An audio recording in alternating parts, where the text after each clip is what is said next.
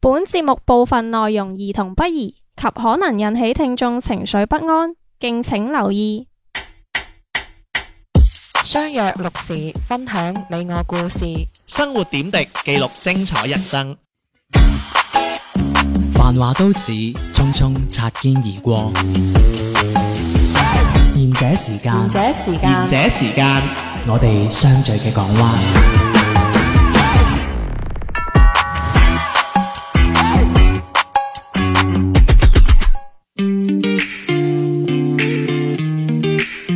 大家晚安。呢個節目叫賢者時間，細佬滴滴天天。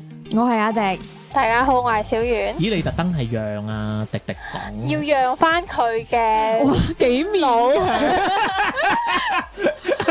你唔反擊啊？佢話你老喎，佢啱啱食飯嘅時候都及唔少我哋啦。 老 尾喎。喂，咁啊，咁啊，報告翻啦。咁啊，小明又係即係喺屋企修練緊閉關咁樣嘅。嗯，就研究緊個武功秘笈咁樣嗰啲啦。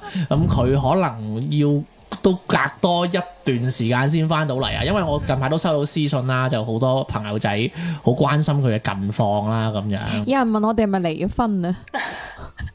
咁你澄清下，梗係冇啦，分居啫係嘛？ 我哋分房啫。佢自從佢自從知道你上個禮拜温仔之後，佢有咩反應啊？咁佢唔係話冇嘢㗎，我繼續閉門練功咯。啊 不過佢叫我買多啲卷紙俾屋 企，係嘛？真係要查真係要唔哎係買得舒服啲疫情啊。我唔明鼻涕紙嘛。 喂，講翻即係我哋廣州呢邊嘅疫情啦，因為好多朋友誒係啊外地嗰邊就好想知道我哋咁樣嘅。喂，其實我我咧覺得有時，我覺得誒、呃今次嘅疫情咧，我等我諗起我哋有啲似以前即係啱開始嗰陣嘅武漢啊。嗯，嗯因為我好記得咧，我啲朋友話咧，只要話你去你去到外地出席啲即係咩活動啊，或者你去開會啊咁樣，人哋如果知道即係人哋嗰啲群體聚餐咧，知你廣東咧係會企開，係知你廣州佢就會企開，即係有啲似咩咧？即係有啲似例如我以前啊，我做啲文件咧，又有有收啲 fax 啊咁樣，或者係收嗰啲誒 email 啊咁樣，我見到係武漢嚟嘅郵件咧，我都驚驚地。 有啲我同事係武漢嘅，我都驚驚地。其實你明知係冇事㗎。嗯係啦，都都會驚驚你。咁所以我覺得，唉、有時我覺得人咧，永遠都係咁噶，即係唔會從歷史之中學到教訓咁樣咯。但係誒、呃我好似最近我我同事啊，佢因為打咗第一針疫苗啊嗯嘛，咁第二針未打，咁大家都知而家第二針係開放㗎啦嘛，但係廣州都約唔到。嗯，咁我朋友咧佢咁 有誒。封閉過咩？之前有但停嗯之過一前段停晒時間，㗎哦，，係咩？嗯哦係啊哦，sorry 咁跟住咧，佢想打第二針約唔到買廣州，咁佢誒尋日就問佢順德嘅朋友可唔可以打，即係第二針過去打。咁佢去哦順德嗯打第二針。係啦，咁佢順德嘅朋友就誒、呃你喺廣州過嚟喎，梗係唔得 啦。即係意思係話你哦。係喎你廣州哦唔好過嚟啊！你冇咩事都唔好嚟我哋順 德。我覺得呢年係廣州人俾人歧視得最勁 嘅一仲年。要係廣州人歧視廣州人都有嘅，即係白雲歧視你越秀係哦啦。係啊，係啊，哦，哦咁㗎，係啊，即係我我屋企咧係啊咁我咪應有該歧視你咯。係啊！呢哦個唔啊你係驚，唔係疫情我都歧視佢嘅，佢窮啊。你中意俾人夾翻啊！幾時唔歧視我 㗎？咁你你又你願意俾我，你願意俾我歧視嘅原因係因為我肯使使 錢啫，係咪先？ 我念在你咁睇得起我啊，哇！識講嘢咁多嘅， 真 係食完餐飯襟撈啊！啊，真係啊！你比小明襟撈好多，佢佢佢下個禮拜都唔使嚟，你夠頂佢落位 啊！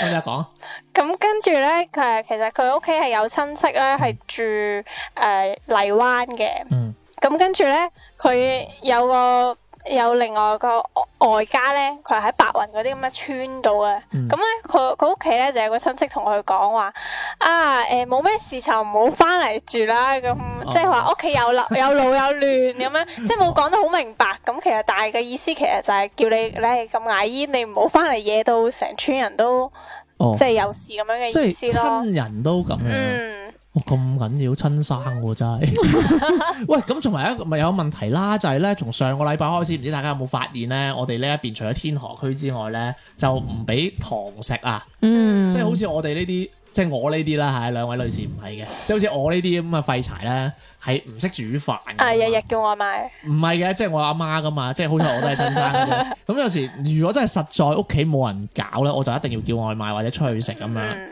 咁因為你禁咗堂食咧，就個人就要自己煮啊。咁、你知啦，我就係識整即食麵嘅啫嘛，都算係生存技能啦，係咪先？咁你就係識就係獨獨孤美單屌西啦嗰啲啦，咁樣咁你就係識煮麵嘅情況下咧，就我同好多朋友仔都唔同啦，因為有有啲朋友仔係真係十八般武藝嘅。即係好多求生技能嘅，即係識鑽木取火咁嗰啲嘅，嗯咁佢哋咧就開始自己煮飯啊咁樣。咁嗱，講翻起自己煮飯啦，因為咧，即係誒、呃我近排有睇一個 post 啦，咁呢個 post 咧就係講咧，佢話一人一個最啱送飯嘅餸咁樣，咁我就好貼翻我哋今日呢、個吓、食飯嘅 topic 啦咁樣。嗱，即係問問大家啦。問問大家啦，即係我未報呢個榜之前啦，嗱三位，啊 sorry 三位喎，啊阿瓊 你睇多咗邊個啊？阿瓊搞一啲，即係你哋覺得嗯最送飯嘅餸係乜嘢咧？即係或者你有冇好中意食嘅餸啊咁樣咧？最中意都係食講嘅餸粵菜噶啦，唔係你唔好同我死過咩酸菜 魚啊、啲酸菜咁嗰啲啊， 哦，椒絲腐乳炒通菜， 必點啊！我都係係喎。啊，呢個必我都點唔啊。係哦你都係出街食啫，屋企咧即係都係嗌阿媽係啊係椒啊椒同炒同埋嗰個蝦醬炒豆角我都中意嘅，但係但係你唔覺得炒豆角咧好似食到生嘢咁嘅咩？啊唔我會覺得豆角好蝦人啩？炒啊！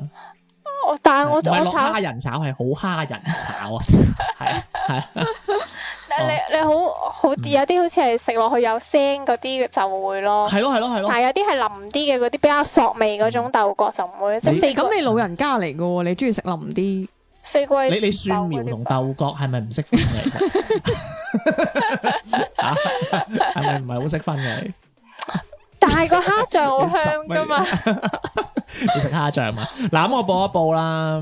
誒咁樣嘅，佢有一個咧，我都覺得幾貼嘅。嗱，第一個就係鹹蛋蒸肉餅或者乜乜肉餅咁嗯嗯樣。鹹點點覺得咧？包菜鹹菜肉餅，嗯你唔中意肉因為佢餅？唔我唔食食豬肉㗎㗎，牛肉餅唔得咩？佢。羊我嗯肉嗯好奇餅啊呢怪嘅，佢可能就係嗰啲碎肉咧，佢都睇唔上眼。我哦哦同你講得我引到你嘅咋，做乜嘢？你想開佢 拖啊？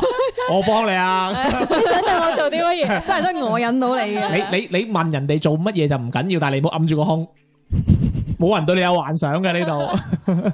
喂，嚟講翻肉餅啊，其實我係啱嘅，嗯，但係點解我係啱咧？因為咧唔知點解以前讀書嗰陣食快餐咧，哦就好中意食肉餅，因為肉餅係平一蚊㗎，去燉品王啊頂啊！係平啲㗎。咁但係咧，你你誒、呃食肉餅咧，你唔知平啲，但係咧我阿媽就嗌我唔好食嘅。因為佢話咧，因為嗰啲食住做快餐嘅地方咧，嗯就唔知俾啲咩肉你食啊佢嗰啲豬肉好似話都係唔係咁新鮮嘅，係哦唔知乜嘢肉啊，直頭有你啲地方老可能。你中唔中意食肉餅？誒我中意食肉餅噶，但係我就係會喺屋企食咯。咩咩肉餅？誒，啊食嗰個鹹菜蒸肉餅，哦，鹹菜，即係梅菜啊係嘛？ 嗯梅菜，係唉啊唔係我我以為係嗰啲豆，佢佢個人佢個人蘿鹹，蔔潤啊，我以為係嗰啲鹹 菜啊。梅菜蒸肉唔係啊餅。講翻肉餅呢樣嘢啊，因為咧我老豆呢兩年咧牙唔係好好啊，啊所以我阿媽係做多咗肉餅就哦，俾我老豆食，咁係點咧？但係我係唔中意食嗰啲全瘦嘅肉餅噶喎。哦，你要有啲肥嘅啊，啊！即係譬如話哦三分一肥夾三分二瘦咁樣撈埋先至。梅菜肉餅係啲老一輩啲人中意食㗎。嗯，我哋後生仔咧可能中意食馬蹄蒸肉餅，但係以前咧我阿媽咧就唔中意做做馬蹄蒸肉餅嘅，因為第一咧肉餅你要你嗱手剁好食啲啦，我啱啱先講啦啊，嗯你剁就要時間先啦。第二咧就係馬蹄貴啊，咁真嘅㗎咩？係啊，馬蹄貴過梅菜㗎，你唔知㗎， 我唔係啊知點解你喎冇得食鮑魚蒸肉餅 啫，鮑魚粒蒸肉餅都得㗎，係咪先？點但解我點解係冬菇蒸肉餅 啊？哎，同埋講起你中唔中意食冬菇蒸肉餅啊？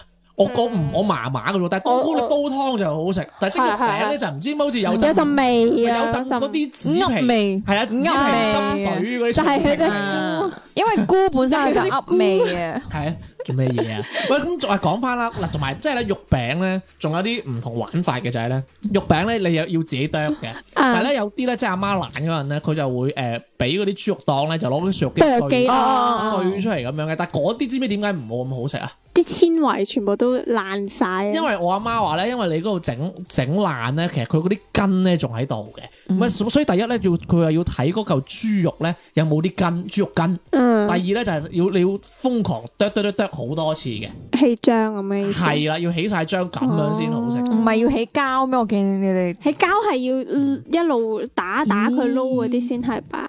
係啊，點解你又唔中意食豬肉啊？因為細個食嗰啲唔係咁好嘅豬肉，所以就唔中意食啦。會唔會你自己臭？唔，係因為讀幼兒園啊，讀幼兒園嘅時關候幼。兒園啊咩事口啫？臭，啊因為讀幼兒園會搭喎會搭食噶嘛？以前細個窮啊，咁你中午喺幼兒園搭食嘅時候咧，俾啲番茄煮豬肉嗰啲豬肉味，我就驚咗咯。哦，會唔會係個老師唔係 好中意你咁樣？係嗯啊，有時我見到我細佬，我想中佢啊，點都係唔中意你多啲啦。女校嚟 噶嘛？ 喂，咁啊講第二個啦，嗱呢個真係我覺得不得了，魚香茄子煲。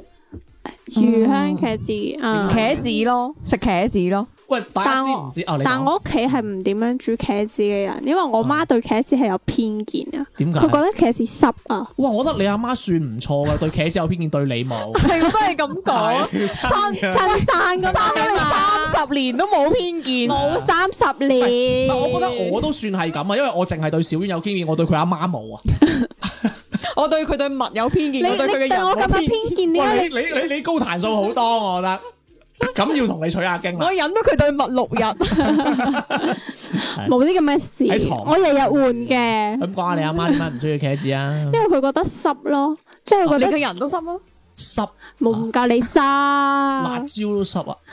辣椒係濕啊，所以其實我屋企好少呢啲嗯咩茄子啊、辣椒喂啊。我想問一個問題先，所謂嘅濕係咩意思先？即係廣州係咪人，係咪 West 先？即係廣州人講嘅濕毒，係啦，濕啊係係係毒。咁濕毒同濕熱有咩唔同咧？一個毒一個熱咯。咪即係咧，又係有啲外地嘅朋友仔咧，唔係好識聽啊！嚇，什麼賭什麼啫咁。濕毒，係啊，唔係我唔清楚啦，因為我因為我阿媽唔會講濕毒嘅，佢會講濕熱。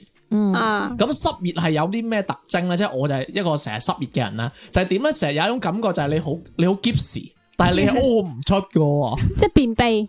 唔係便秘，但係你就會有一種成日想屙屎屙屎嘅感覺。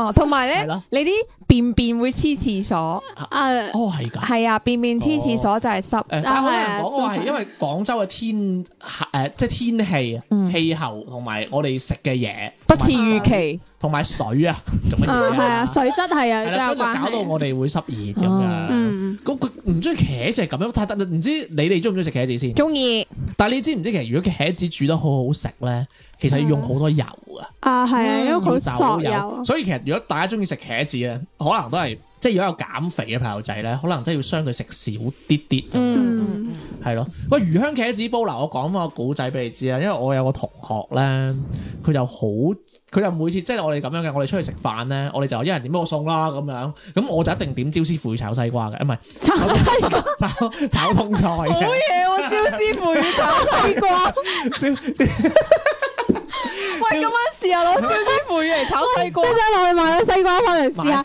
佢炒肉定係炒皮啊？哈哈 密瓜。西瓜唔好食啊！支持新疆貨啊嘛，近 排咪椒師傅會炒通菜嘅，咁嗰只咁嘅死人嘢咧，就一定係點魚香茄子煲嘅。咁我係問佢做咩成日點魚香茄子煲 魚嘅香呢蜜瓜煲， 佢點解成日點做乜嘢啫？係啦，就成日點誒點解要點？ 話笑去歌咯，唔好啊笑，又唔俾人講，真係茄子蜜瓜煲，嗱講埋啦。咁佢又話咧，佢就話。冇易送飯啦，咁樣你做乜頭揮住個腮啊 你啊，你又唔醒目村，咁啊笑一笑到甩咗個腮。佢又佢係易送飯啊，咁樣就好鬼中意嘅。跟住咧，跟住咧，我又講第二個啦，唉，又唔中意講茄子啦，咁樣講第二個番茄炒 蛋。 啊，呢個得啊，呢個得啊，又有乜唔好笑？細細個食。噶啦 你。知唔知番茄炒蛋佢佢笑咩？我知啊你想笑咩？你咪想笑你成日屙出嚟嗰 啲絕對冇。嘢，絕絕絕對冇啊！你哋做咩？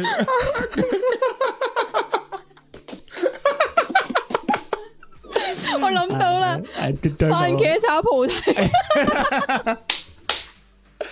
有冇唔好笑啊？蕭師傅炒西瓜，笑成五分鐘。番茄炒菩提，係喂，番茄炒蛋點睇先？呢得啊 呢個個餸嗱，我又想講喎，番茄炒蛋咧，唔知你係中意係食嗰啲蛋係白色嗰種咧，定係咧啲蛋係黃色嗰種咧？誒，我係我係比較特別啲，你哋應該未試過，我係中意你食炒你你食成食物，你 你食你你係食你係唔係啊你係食西瓜因㗎，為我細個係中意 咧嗰啲番茄係煮到爛晒咧，同埋啲即係蛋白色咯，係啊，同埋啲蛋係融為一體，即係係白色咯係啦，係白色唔咁。係其實有即係兩個白色係好似蛋湯嗰種咁樣。係啦係啦，係即係如果你黃蛋就一嚿即係嚿似你啊蛋男啦。朋友成日製造出嚟嗰只食咯， 唔係我講牙唔係似你咩？咩？我氣啊，我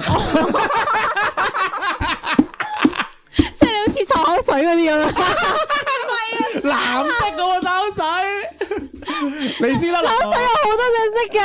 似雪碧，有氣喎，即係你話我個人係啲氣好啊嘛。椰汁心毒唔係啊，唔係你唔係你明唔明點解有氣啊？即係你你你出嚟嗰陣識咁啊啊咁樣講嗰但係啲冇嘢，有氣，但係無力啊！你小心下次冇得去旅遊 啊！唔係我我俾佢食夠食晒啲西瓜先咯。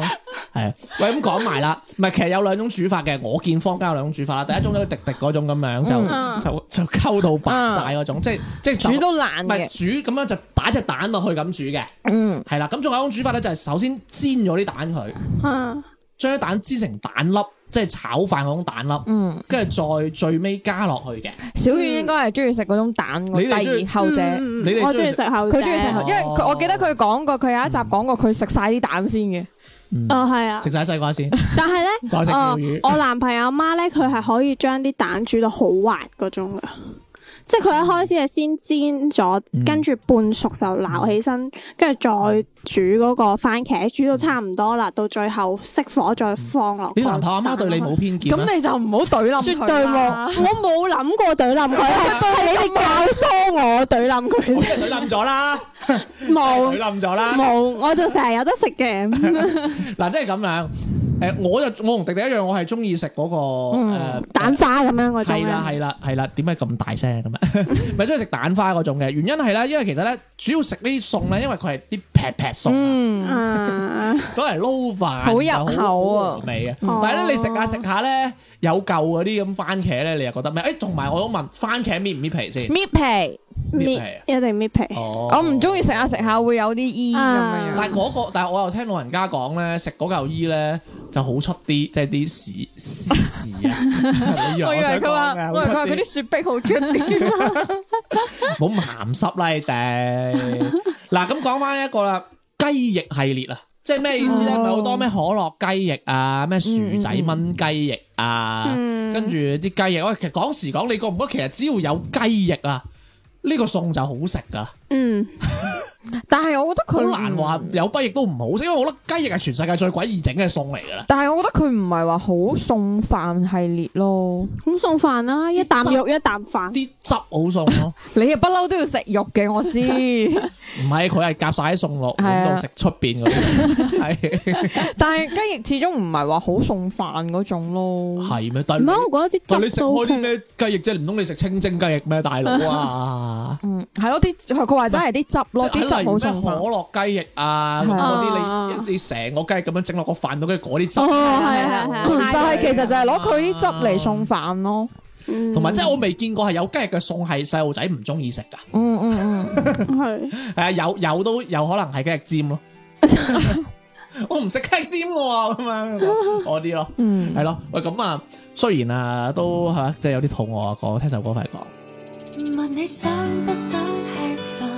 你也許今天想吃飯，從發問到回答，怎可以這樣慢？我說好不好吃飯，從來沒說明那時間，還有像愛大笑，無失時間。等傍晚，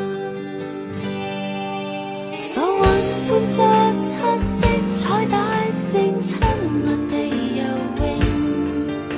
如何慢慢叫我脈搏寧靜？浮雲代的花貓避靜，秒針的住手機後面，韓劇晚晚英超接應，遙控微暖，幕幕流情，紅茶約定，金魚蝶泳，晚空早到解得後明，門時浪漫，出花倒影，全宇宙正燃燒你的回憶。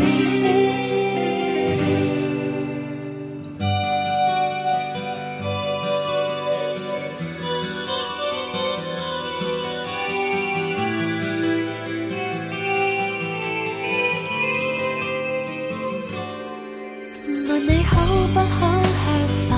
你說你應該可吃飯，從雀躍到習慣，聲音美到極限。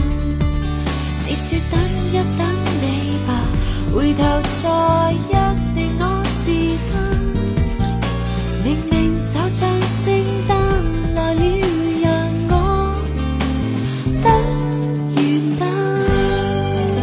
浮雲伴着七色彩帶，正親密地游泳。如何慢慢叫我目光寧靜？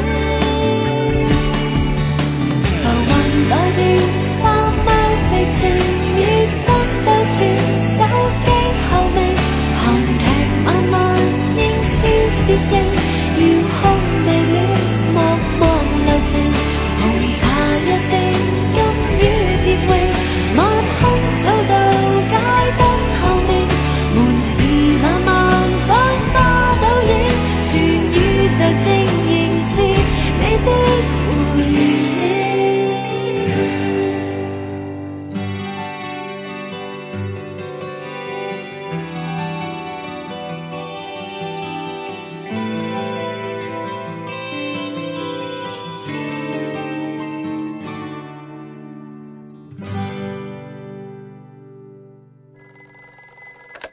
もしもし喂，師妹，もしもし賢者時間下半 part 開始啦，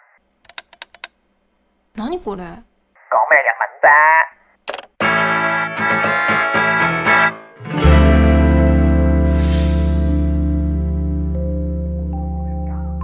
翻到嚟下半節嘅賢者時間啊啦，嗱講啱講到雞翼啦，咁樣跟住講講埋一個啦，豆豉鯪魚炒油麥菜，我哦呢個正，但係咧我更加中意食嘅係豆豉鯪魚配苦瓜。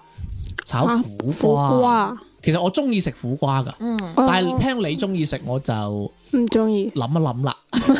但係豆豉鯪魚炒苦瓜，佢可以將嗰啲苦瓜嘅苦帶走咗。你中意食苦瓜嘅咩？中意啊哦之，前我唔見你台灣嗰人飲苦瓜汁，你又飲啊？有飲啊，唔係好留意你，sorry。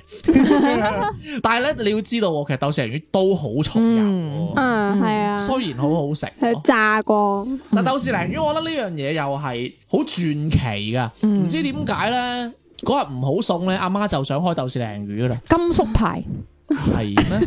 唔係咩？啊，叫金粟牌咩？唔係，叫求其啦。即係一冇餸，阿媽就就想開。應金錢。哦，應金錢啊，係佢又想開，佢又想開個誒、呃豆豉鯪魚噶啦。嗯嗯但係一開豆豉鯪魚咧，其他餸就冇人食噶咯喎。係啦，哦，係啊，但係咧，你有時咧，你未必係真係想食嗰嚿魚喎，你死咁撩嗰啲油同嗰啲豆腐，唔係嗰啊啲豆腐 豆豉啊，做乜嘢？豆腐鯪 魚，就撩咗豆豉嚟食，嗰啲又好鬼好送飯嘅喎，真係做乜嘢啊？西瓜你又笑，豆腐你又笑，搞錯啊 你啊！你係咪趁機想改名啊？你覺新派菜啊！覺今年全部都係佢喺度改名啊，幫人哋送。點睇咧呢個啊嚇？誒，我我都好中意食豆豉鯪魚嘅，但係油麥菜咧就我我係好啊，佢係咁結味啊，啊，但嚇又有冇菜有結味咩？我唔知喎。有一啲嗯油，同埋有一啲會鞋口，因為有，啲油麥菜係苦麥，哦，誒嗯嗯，咁嗰啲叫苦麥菜啊， 唔係叫油麥 菜，但係嗰啲油麥菜頭係好好食噶，我覺得如果嗱，睇嚟你都係意中意咬頭噶喎，油麥菜頭係萵筍嚟喎，我阿媽話。真係㗎，啊，真係係啊，㗎我聽我阿媽講嘅喎。我唔知佢有冇呃我啦，你知啦，我哋呢啲人以為啲啲啲米係喺袁隆平屋企出嚟噶嘛，唔係開玩笑啦，唔係我知嘅，超級市場啊嘛，唔怪之你阿媽成日話石頭爆咗出嚟啦佢。佢同我講，佢話其實咧，佢話有啲誒，佢啲佢哋話誒嗰啲萵筍啊，嗯，誒話係油麥菜嘅嗰啲頭嚟嘅咯，但係我食落又覺得好似喎，應該唔係吧？因為我唔食蝸筍可嘅。能佢呃我啦，係啊葱花細餸啊嗰啲咁樣。你唔好講下一個啦，梅菜扣肉啊，唔中意，啊，梅菜扣肉好肥啊！唔中意，但係唔係喎，但係我唔知點解咧，豬肉咧佢係有種好好犀利嘅嘢，就係嗱，唔知大家有冇食過韓國烤肉？啊哈，嗯呢咁嘅韓，嗱你迪迪應該唔食噶啦，但係韓國烤肉入邊嘅嗰啲五花肉咧，同埋我哋阿媽平時煮俾我哋嗰啲鹹魚五花肉咧，係唔同噶喎。啊你燒嗰啲五花肉咧係溶噶喎，但係我諗梅菜扣咧就有一種溶嘅嗰種感覺，但我唔知佢點樣處理嘅。但係反正咧佢係有瘦同埋有誒、呃有肥嘅嗰度，但係你一食落去咧，跟住再扒啖飯咧，跟住嗰啲飯同埋嗰啲肥膏溶埋一齊嘅嗰種。我唔識講嗰種感覺係乜嘢啊，反正就係好好易入口咁樣咯。就係好正咯，即係係啊咯而且咧梅菜扣肉呢呢呢呢個餸咧係一定要送飯食嘅，齋空口食係食唔到啊！鹹啊鹹之餘佢係好油好膩啊，你食係咯係咯唔食唔到嘛，多噶你。一定係要配啖飯㗎。哦我我見到佢面頭嗰陣油都已經唔想食咪啦好。難講，因為咧，即係其實有好多人同我講話，佢唔需要食肥豬肉，啊但即係唔係你呢種啦，嗯你呢種係心理疾病啦，我 即係心理陰影咁樣啦。即係有啲人唔中意食誒肥豬肉，但係咧佢又有時會中意食啲煲湯嗰啲肥豬肉嘅喎。成嚿即係筆起身肥騰騰蹬下蹬下嗰種係啊，啊但嘛佢，但係咧要啊，我都唔知係因為原材料嘅問題啦。反正咧，嗰啲一食落去咧，又一扒啖飯咧就溶嘅，就唔係嗰種好流哦嘅感覺嘅。即係有啲類似嗰啲咩咩豬腳飯嗰啲嘅肥豬肉嗰種啊，即係嗰啲啊豬腳膠原蛋飯同埋你中唔中意食誒雞皮啊？嗯，就啊係我中意食差唔多嗰種感覺，啊，但係雞皮會爽啲。嗯，但係我哋好似嚟咁，我女朋友中意食雞皮，我又唔中意食嘅，所以我我又食雞胸肉，佢食雞皮咁樣，嗯係咯，就係呢種感覺咯。嗱，仲講到一個啦，薑葱炒乜嘢？即係嚟薑葱炒蟹嗯啊，誒、啊薑葱，其實除咗薑葱炒，仲有薑葱炒咩？薑葱炒瀨尿蝦有冇㗎？冇個薑葱薑葱除咗除好似除咗炒好似冇喎。 薑葱哦，有有有有有炒燒肉、咦炒青瓜。有有係有啊係啊，或者嗰啲誒姜葱炒誒加埋芹菜蒜咁樣炒嗰啲，嗯，嗰個又好有呢個好熟嗯我中意食薑葱炒蟹多啲，飯。姜葱炒蟹其實咧，通常咧嗱，當然如果啲蟹好食都好食啦，嗯但係咧啲人好中意咧就夾嗰啲咁嘅葱， 係啊跟住 就攞嚟食係啊啦係喎仲要係食嗰個葱嗰條尾喎，係反咯。正佢哋就嗯係舐得多啲汁啊嘛，但係因為又唔係啊，因為佢鹹嘅，嗯但係唔知乜就有陣鮮味啊，同埋可能有時咧，索晒嗰隻味啊，可能係啊，但係唔知點解咧，同埋如果你喺嗰啲大排檔度炒咧，佢嗰個鑊氣啊，同埋有時咧你會黏埋嗰啲鑊氣味一 齊食。唔知你有冇成日 feel 到？嗱，再講一個啦，嗱呢一個我都覺得你哋應該係中意食，但係我阿嫲嫲咕嚕肉，唔中意。嗯咕嚕肉我都麻麻其，實咕嚕肉啊同埋酸甜骨算唔算同一個菜咧？誒算係同一個味，但係佢我覺得佢哋口感好唔一樣。我覺得咕嚕肉咧好多地方都好多粉啊，你好似淨係齋食嚿粉咁。哦咁但係酸甜骨就唔一樣，你係蒜佢嗯咁麥麥當勞嗰啲都有炸雞粉，你又食？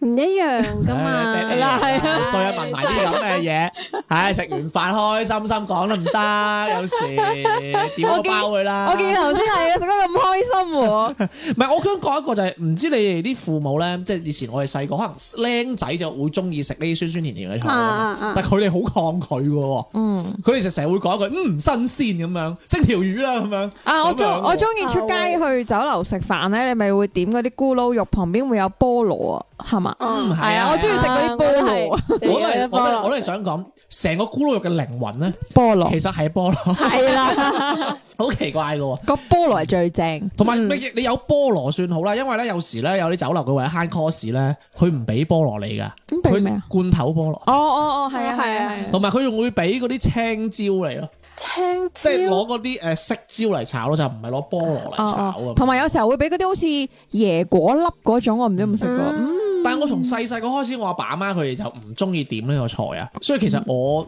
都冇話特別中意食呢個菜咯。嗯嗯嗯，就係咁樣咯。嗱，咁仲有一個啦，嗱呢個我覺得你哋真係會中意啦，蒸水蛋咧，中嗯意中意，呢個一定一定要落兩滴豉油啊！但係會酸喎。嚇落豉但油但唔我會想酸問下，吧？蒸水蛋你哋會唔會落渣先？诶，我中意落诶江瑤柱，诶，我都係，我都係。豬肉都 OK，喎唔中意瘦肉 OK 㗎，唔 OK 你唔 OK 啫， 都係乾，干瑤嗯柱或者係因為江瑤柱佢有一陣鮮 味，唔知點啫，你落邊啲有臭味 㗎？豬肉啊！喂，咁通常你食呢啲咧，食呢啲其實你你又會中意點食咧？即係例如我咧，我又中意就將個蛋咁樣畢畢落個飯度，跟住撈撈撈撈撈撈撈撈撈到嗰啲飯同埋嗰啲蛋就黐埋黐埋一齊，啊，溝埋跟一住齊再嘅。食其他餸咁樣嗯。你哋都係嘅，嗯，誒，我會算會係咯，佢唔係㗎，佢夾晒啲餸喺個碗度先，再食出邊嗰啲，再最尾撈飯食，但我唔會將我而家大個，唔俾係啊，我大個唔會將佢好似以前細個咁，即係因為你越撈得佢咧，佢會越碎啊，咁啊會有水出嚟嘅。我而家大個就唔中意嗯即呢係個唔咁。中意出水，係係啦啦，誒即係有 啲佢會睇啊要要誒，呃 dry 啲。OK， 啊你個啊人都幾刺激㗎喎，梗係啦，要成日換下口味噶嘛。你哋兩個唔好講啲我唔明嘅嘢啊。OK，咁再講多個啊，喂，麻婆豆腐咧都 OK， ，OK，但係出去食會多，因為屋企整唔到嗰隻味。啊都係整唔到，所以我都啊係中意食麻婆豆腐醬咯。 食過未啊？ 咁你食唔食滷水醬？ O K 噶。老麥都得係嘛？喂，咁再講一個，喂，嗱呢個我都真係，我都覺得好黯然銷魂啊！煎蛋再撈豉油， 啊，呢個得啊，即係荷包蛋溝豉油。啊嗯唔知點解有時咧冇餸啊，阿媽咧又冇夠豉啦，冇豆豉鯪魚，sorry 啊，冇舊屎，啱啱冇豆豉鯪魚咧，佢就會煎隻蛋俾你噶啦。但係我會比較诶腌尖啲，我中意嗰隻蛋係要漏黃嘅，即係太陽蛋定嗯係嗯嗯，太陽蛋咁就黐線，睇 T V B 睇到傻咗，真 係喂，煎蛋我中意個黃漏出嚟有咩問題啊？加兩滴豉油咁食。咁冇所謂，唔係我煮俾 你，係咪？喂，同埋咧，即係講起豉油咧，即係嗰隻蛋啊，顧之人冇得定啦。但係咧，嗯唔知點解覺得嗰豉油係嗯精髓嚟。你覺唔覺？落鹽係唔好食嘅？一定要落豉油係啊嘅。係啊，但係冇益噶嘛呢樣嘢。同埋咧，即係蒸魚啊，蘸嗰啲豉油咧，即係有撈埋啲葱啊，嗯嗰啲又好鬼好食喎。嗰啲豉油好香啊！嗰啲我以前試過啊，因為我係中意食魚啊，之前，所以咧咪有時阿媽咪會攢啲油，跟住誒倒落嗰啲蒸魚嗰度嘅，跟住食完嗰條魚咧，如果冇湯飲咧，我會將啲水倒落嗰嗰盤魚汁嗰度咧一齊飲埋。咁 你試下未？好腥啊嘛，好腥，所以我唔驚腥㗎依家，嗯係咯。咦好難想像同啊！埋同埋豉油，你哋中意即係中意食啲即係有好多豉油噶嘛，即係有啲誒淡淡地嘅，有啲甜甜地嘅，誒，係呃我咪有啲誒鹹嘅咁樣？即係例如啦，哦你講啊。我中意豉油，跟住落糖煮咯，哇，好肥喎！甜甜地。其實佢呢只豉油咧，其實就係出邊食腸粉嗰只。係啊係啊啊係係啊，係係，但係我唔清楚有人食腸粉嗰個豉油咧，仲可以溝好多嘢嘅。我唔記得溝咩，仲有啲咩咩咩味精啊咁樣嘅。嗯，總之我中意食但係甜我覺得係甜地甜係啊。但係誒、呃我唔係賣廣告啊，但係你咁嘅蒸魚豉油幾 好食，佢係撈飯都好夠好食鮮！啊！嗯，唔知點解，即係唔知，我覺得豉油配魚就係一種好奇特嘅組合嚟嘅。我聽人講話咧，蒸魚咧一定係要蒸熟咗先至再落豉油會好㗎。係啊，係要最尾起一條魚，黐係啊線生，你生就落㗎啦咩？ 有啲人係會蒸即之 係仲前識就喐掉嗰晒陣，就喐啊！即係最仲識喐嗰陣就落豉 油，係浸啊，死熱佢啊，係啊浸死緊佢嘅時候，飲我飽餵啲你飲啖豉豉油。哇！你阿媽唔得啊！我從今日開始唔止歧視 你，仲要對你阿媽有啲成見先。唔係你冇阿媽冇人條魚生嘅落豉油㗎係嘛？有人會咁樣㗎，咩淋啊淋即係未蒸之前就放晒啲薑葱剩落去，跟住然之後又再倒埋。邊有煮埋豉嗰啲人油啊？嗰啲人係咪撈華沙皮食㗎？ 撈豉油華沙皮食日本人嚟㗎係嘛？我我唔我唔記得我喺邊度睇過人哋咁樣㗎。啊 㗎？係咯，再落後嘅家庭都唔會 咁。嗱，你唔好講啲咁嘅嘢，真係有啲咁嘅人，你唔好話我啊嗱，你唔好亂咁嗱，OK 鬧啦。啦，我哋講咗咁多呢啲餸啦，嗱，想問一問啦，嗱，你哋咧仲有冇其他嘅住家飯？唔係，sorry，即係住家餸先，即係你覺得好好餸飯。有除咗啊啱啱講嗰，啲有啊。仲有椒我絲鍾魚意炒西瓜之外，係咪唔係，我有一個餸都好中意食嘅就係誒冬菇蒸田雞，冬菇蒸蒸田係啊奇怪嘅？仲我冇我未食過呢啲喂喎，冬加唔菇加蒸紅棗啊？請問誒加唔係紅棗係杞子，Ờ. 哦係啊係。以前出面酒樓食飯會有啲係會荷葉冬菇蒸田雞，Ờ, 哦，哇！佢食啲嘢都幾 Ờ, 嗯係啊咩喎係啊田雞俾食咩啊？俾啊自量嗰啲咯俾啊！哇，幾耐食一次啊？你阿媽先你中意食咁樣，以啊幾耐有前一次食以前細個會成日買嚟自己蒸咯屋企。咁點解咧？你可唔可以你可唔可以形容因為佢下菜有幾好食啊？因為個冬菇你唔好講完個菜名，你乜俾我講大佬啊？因為你要明白個冬菇索咗啲田雞味，個田雞又索到啲冬菇 嘅嗰種舌嗰種我唔知點樣形容，總之就好好你食。不如食多兩碗飯啦，好唔好啊？係嗰個汁係攞嚟撈飯 嘅，我真即係。即即碟田雞去倒咗佢嘅，但係要我汁係嘛？我食個田雞髀， 咁你話小婉咧？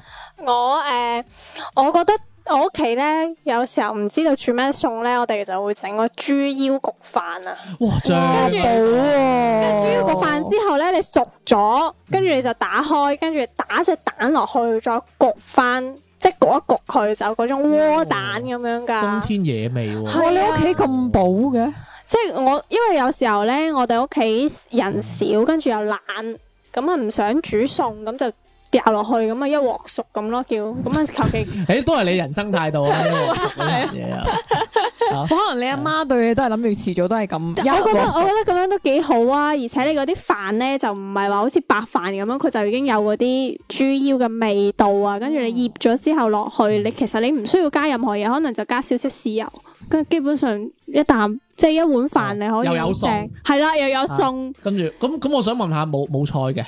誒有時候會炒個青菜咁喂，你啊。阿媽會唔會咧一開嗰陣咧，跟住就將嗰啲切好嘅嗰啲芫茜啊、葱啊咁樣淋滲滲滲滲滲滲落誒去，有啊有時候哇，會，好正啊！嗰個我諗起以佢嘅性格裝反，你不晒豬腰先。唔係會會唔會呃㗎教嘛會會教埋撈撈埋一齊，跟住先至再畢。喂，你講起呢個咧，你會唔會攞臘味焗㗎？我會啊會啊，好香啊，攞臘味，不過你唔食豬肉就唔唔識欣賞啦。臘腸嗯都好好正。香啊，攞臘味焗，但我唔知點解咧。誒臘肉係尤其好食嘅，即係我反而我嗰啲咩臘鴨啊、臘老鼠啊，因為臘鴨會有陣臭味啊，你覺唔覺啊？臭又唔至於，但係我又覺得臘鴨好鹹咯，但我就係係、我嘅 style 啊我。最中意就係臘腸咯。但係你講起啊你講起呢啲飯，我會中意食黃鱔焗飯咯。哦哦黃鱔焗飯固之然正啦啊，但係依家黃鱔好似好難買 喎，我中意食嗰啲都係冇得賣嘅。有得賣，但係好似好好難有同埋埋呢好啲貴啊黃呢鱔啲自己屋企整又唔係個個都識咪出整邊有咯湯埋俾你 嘅，係啊，拖埋嘅。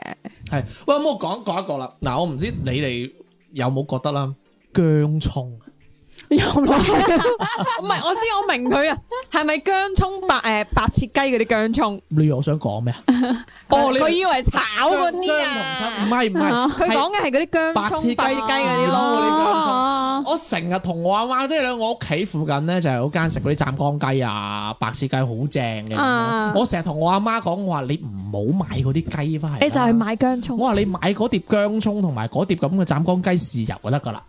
我話我可以食幾碗飯咁樣。佢啲姜葱真係好香。唔係我我我我同你講姜葱咧，我同你講靚嘅姜葱咧，即係唔止係原材料靚啊，你仲要係嗰啲姜靚啦，呢啲我唔講啦。最重要最精華係嗰陣油。嗯，如果你係少用啲都唔得。如如果你係用嗰啲誒嗰啲好靚好靚嗰啲花生炸嗰啲油咧，係有陣花生香㗎。啊，係啊，係啦，咁其實嗰只雞係咩已經唔緊要 啊，係啊，你食咩都咁開心㗎啦，你就係想攞起嗰碟油嚟飲咗佢係唔咪？係飲嗰唔碟油係，你一定要蘸埋啲係啦，姜要葱啊嗯姜葱跟住加噶。嗰碟油，跟住你落少少鹽咁樣，跟住你就咁樣夾起少少咁啊，放落個口度，跟住再扒 啖飯。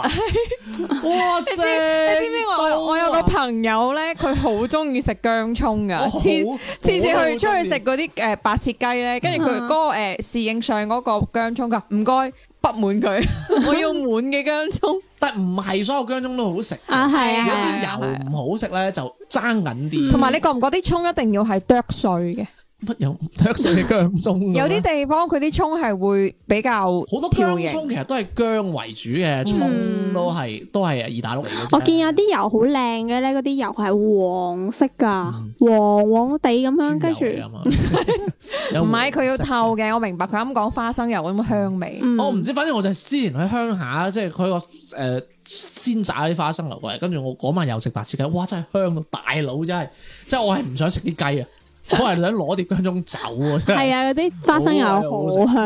嗱咁講下啦，嗱我再出一個大絕啦，咁樣啦，即係咧，因為咧，大家都話咧，其實咧，所有送飯嘅嘢咧，其實最送飯嘅咧係電視啊，咁樣诶，我要加多個三色台，哦未必係嘅。以前睇《飛天小女前都好開心 嘅，唔我覺得係喎，原細啊少個兒頻道一定要係三色台送飯。唔係，我想問下你哋通常食晚飯嘅時間係幾時咧？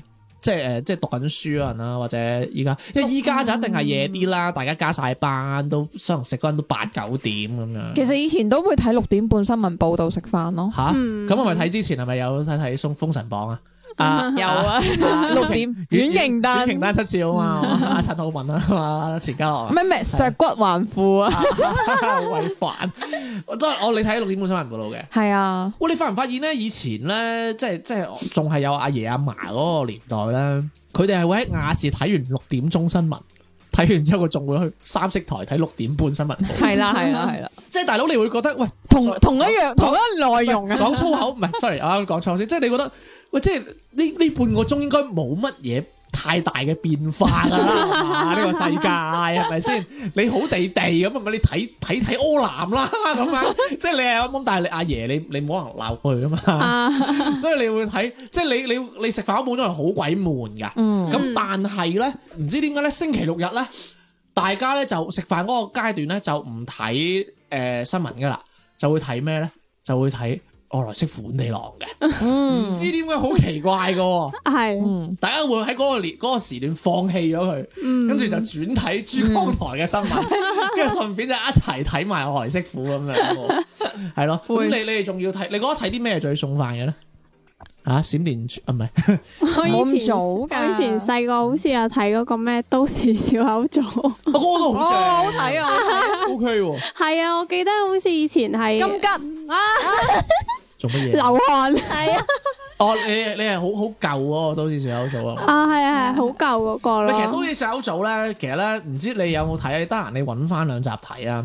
誒，其實咧，我覺得咧，佢哋做嘅嗰啲題材咧，佢係好貼近時事嘅，即係佢近排有啲咩新聞啊，即係例如啲咩誒男朋友情人節氹唔掂個女朋友，喂個女朋友發爛渣，個男朋友跪地啊咁嗰啲咧，嗰啲咁樣即係比較偏激少少啦，我認為嗰啲新聞咧，咁佢就會喺度用一啲比較荒誕嘅形式再表現出嚟咁樣。啊係啊係啊嗯咁咧，我成日見到佢哋咧，我就覺得啊，其實都有少少似我喺度諗 topic，喎即係有時我哋都喺度諗講乜嘢都好好辛苦啊。有時候睇下新聞啊，咁啊又離婚個啦，馬佬啊真係廢啲嘅咁樣，咪冇咩講喎咁樣，即係就係咁樣咯。即係其實我見即係佢哋係日更啊嘛，星期一至五咁樣，即係等你講完冇咧，佢係一個禮拜要諗五集噶嘛。嗯哦，唔係喎，一集咪佢佢一集唔係㗎係一集係兩集，即係兩小集啊係咁啊，似樣。係啊兩個，即係起碼即係一個禮拜諗十集。佢星期六四集啊。係啊，咁你咪諗死佢，啊你話嗯係咪諗死佢啊？咁佢點諗啊？真係有時即係我覺得，即係有時你睇啊，即係係好唔好笑一回事啊。但係我係由由心入邊覺得佩服佢哋唔嘅。係啊，有一段時間好似話咩，佢哋嘅笑口組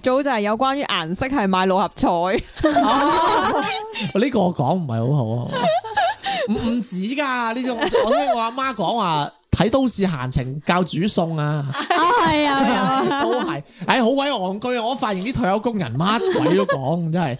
唉，喂，咁啊，講翻啦，嗱，即係咧，即係咁喺疫情啦，我哋都要喺屋企食自己啊，咁啊要煮餸啊，咁樣。嗯，啊，其實大家有冇發現咧？其實每日諗食咩餸係一件好難嘅事嚟嘅。嗯，即係例如你即係我哋咪成日喺度誒，有時喺度調侃媽媽咁樣，你知道讚呢個餸好食，佢日日都煮噶嘛。啊係，嗯咁其實側面就反映咗其實食咩其實好難諗噶，嗯因為啊又要又要慳錢啦，又要唔重樣啦，又要照顧你兩個人嘅口味啦，啦啊，咁樣係嗯即係所以咧，有時咧，我喺度食飯咧，即係我老豆咧，即係我老豆食飯咧就喺度死彈㗎。嗯，即係我阿媽咧，即係你知啦，出邊啲牛肉丸貴啊嘛，咁我阿媽就買啲牛肉丸咪滾啖湯你飲啦咁樣。跟住嗯我我老豆咧，佢好鬼黐線嘅，咁佢食咗啖牛肉丸，佢話：你知唔知咧牛肉丸唔係牛肉嚟㗎 咁啊，鴨肉嚟㗎。咁啊講講講講講埋晒，咁即係我阿媽咪嬲咯，即係誒咁我買俾你食，即係牛肉丸唔平啊嘛，四五十蚊斤。咁誒你話我俾人呃算啦，話我豬兜都算 啦。咁我煮完你唔欣賞我，話誒哎冇唔牛肉丸啊咁 樣，哇真係唔開心啊嘛我阿媽。咁我阿媽咪鬧翻佢咯。 同埋仲仲有一個問題就係咧，你會唔會發現咧？通常咧阿媽煮完嘢咧唔想食嘅嗯，呢嗯會啊喎，會啊點。點解會咁樣嘅？樣嘢其實我自己都有試過哦，，其實係真嘅，係啊，其實係其點實解係即係其實我覺得就好似我自己整餅咁咯，我整完其實嗰啲餅我自己係食得好少啊嘅。咁梗係啦，因為你知道有菌啊嘛， 你又打乞嗤又撩鼻，你係做完之後，你個人係冇咗嗰個一種好好，即係好食肉。嗯，嗯，即係你煮嘅過程當中啊，你聞又聞夠啦，嗯做又做夠啦，啊，到對又真正對夠啊啦，你真正嗯坐低真係要食嘅時候，其實你係冇咗嗰種唔似得好似話誒唔係我煮嘅，我會好期待，我聞到陣香味，哇好肚餓啊，好想快啲開飯啊，即係唔係嗰種感因為覺用我阿咯。媽嘅講法咧，佢話咧，即係佢聞到陣油味啊，嗯，嗯聞飽咗。係啊係啊係啊，嗯，所以其實咁我知佢同我咁講咧，應該就係想換抽油煙機嘅啫。 咁我梗係唔會得逞啦，俾 佢。唔係啦，唔係啦，我都其實好心痛佢哋嘅。咁你話你哋阿媽有啲咩辛苦嘢啊？煮飯或者老豆或者你咁樣，嗯，我媽會比較精叻啲咯，因為佢煮完之後咧，佢好聰明，佢話佢放會你一路食，佢一路會問你嘅，誒、誒，即係旁敲側擊咁咯，誒、嗯呢、個餸好唔好食啊？你覺得今晚嗯啲餸點啊？咁啊咁咁佢好精咩？ 因為咧，佢如果我哋答佢咧，你即係你彈佢啲餸唔好食啊，即係例如話，你又話啊呢個鹹啲咯，嗯呢個餸就嗯啲啲菜炒得太老啦，跟住你話嗯呢個就好似嗯啲肉唔係好入味。我媽就好聰明，咁你煮咯，下一餐你嚟 啦，我唔煮噶啦。咁脆咪係佢 煮。咁跟住咧，如果你你係同佢講唔好食啊，或者咩，佢就會係咁同你講，你以後自己煮。所以咧，自從咁樣之後咧，我媽而你直家頭就唔翻屋企食唔飯。係而家我阿媽問我呢個餸好唔好食，我一定會答佢，只要唔使我煮就好好食。 你精啲喎，唔係你阿媽精喎，我覺得。咁我咪唔使煮咯。咁咁咁，你阿媽咪六杯麵俾你食咯。所以我阿媽好開心嘅，而家煮飯。我覺得其實佢哋唔係為咗要你讚嘅，但係有時有啲嘢你氹下佢 feel 佢，到啊佢開心咯。佢 feel 到嗯啊哦咁嘅咩？嗯，你氹下佢，佢會開心咯。但係你有時你會唔會發現咧？如果嗰個阿媽精神唔好啊，或者佢心情差咧，嗯係會鹹啲嘅啲餸。係啊係啊係啊係啊， 唔知啊，因為我有時我食得出嘅，我阿媽冇乜心機煮咁樣，跟住我我我食完我就話嗱阿啊其媽，實誒你講。其實咧，你阿媽冇心機都煮已經算好好噶咁梗啦。係啦，我梗係知啦。咁但係我就同我阿媽講話，阿媽你今日係咪心情唔係好好啊？咁樣我話 你你你可能冇俾我話你冇俾個心落去 煮。我真係食得出啦，唔知你哋食唔食得出啦？反正咧，好似我阿媽咁樣啦，即係我阿媽佢個水準，例如啦，例如誒、呃如果係好好食嘅餸，我俾十分咁樣啦。咁當然我阿媽係九分嗰個 level 咁樣啦，因為我係食慣我阿媽煮嘅嘢咁啊。但係咧，如果佢日心情唔好啊，或者點樣咧，佢係真係會降到六七分咁樣嘅。呢個咪算好咯，仲有餸俾你食下。哦，你知我媽咧，佢心情唔好係點樣講㗎你？出唔講你係出佢門口，不同我過一樣佢同我講話撈湯啦，跟住我你有啖湯已經好好啊啦。係撈水啊！我叫佢講我話誒撈湯都唔係問題，咁誒咁咁我話冇餸噶啦，佢話有湯渣自己不嚟點豉油啦。唔係證明你屋企好節儉啫。唔係啊我有時候係咪鮑魚湯嚟㗎？唔係，你有時候苦瓜滾排骨都好啊，係好正啊係啊，苦瓜餸嚟噶。你屋企冇啊你唔就係食豬肉，你飲豬肉湯啊？à? 誒，佢係咁商標嘅。哇！你阿媽未試過叫你攞白滾水煮飯真係，唉唔係攞唔係攞白開水煮飯，攞咩煮？你攞屎水煮飯啊？你攞可樂煮㗎？你屋企？好過你啊！煮西 瓜，唔係，喂你答翻我先啦。我煮西瓜我問題咩？我中意食啊，但係點解你屋企唔係攞水煮飯嘅 先？啊，你屋企攞咩煮飯㗎？電飯煲。 我哋黐線。 多豉唔使油落煮水啊！嘅，真係黐線，好好似好威咁啊！你阿媽冇嗌你攞水煮飯啦咁樣，我係想講攞水送飯 啊！黐線。但係唔係喎，我試過見到我阿媽唔開心，但係佢又知道我會拆穿佢冇落冇用心煮咁樣，佢就斬料啊！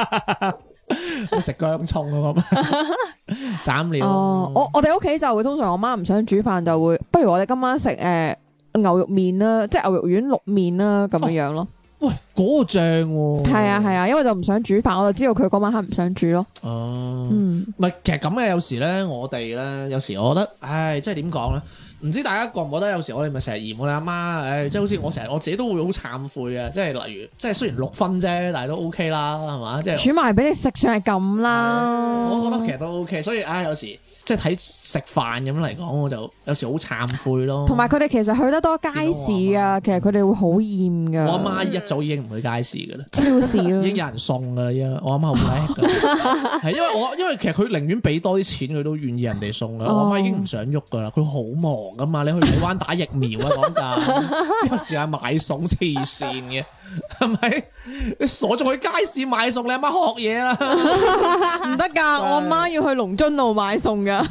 哦，你算好啦，我有啲同事住西華路，你知唔知邊度買餸啊？佢阿爸阿媽去從化買啊， 今次講緊我媽嘅， 係我媽啱上咗去喎， 佢從係佢想去啊！你去去邊度啊？ 你咁樣就你阿媽，落唔落得翻嚟啊？啊，月球定係火星咁樣？去去咗從化啊嘛，咁所以唉，善待大家煮飯俾你食嘅人啦，咁好啦。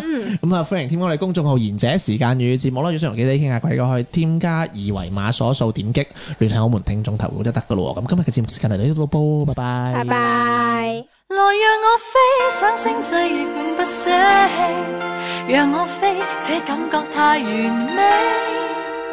因我快回來，飛快到來酬謝你。因最愛仍然是你。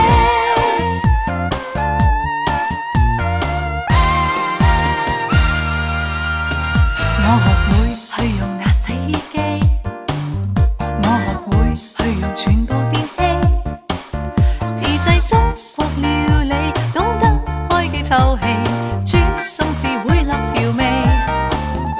我學會了時駕駛飛機，我學會了時維護自己。願你再不需恐怕我不懂得處理，我未忘記帶備行李。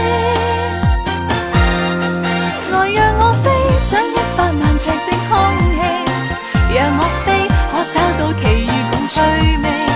在高空也全憑你，鼓舞令我飛，不想我守在原地。來讓我飛上星際，亦永不捨棄。讓我飛，這感覺太完美。因我快回來，飛快到來酬謝你，因最愛仍然是你。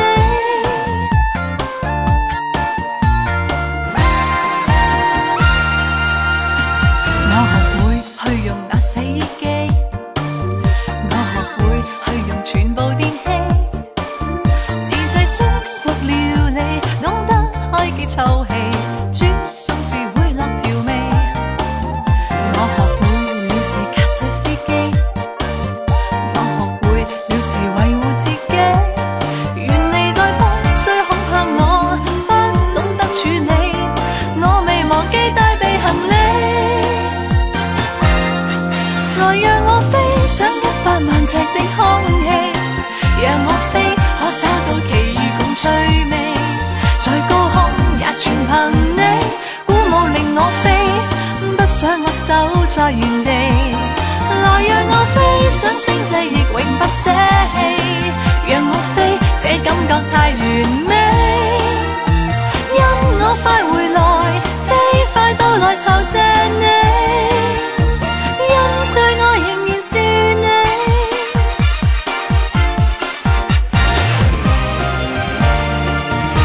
來讓我飛上一百萬尺的空氣，讓我飛可找到奇遇共趣味，在高空也全憑你鼓舞令我飛，不想我守在原地。來讓我飛上星際，亦永不捨棄。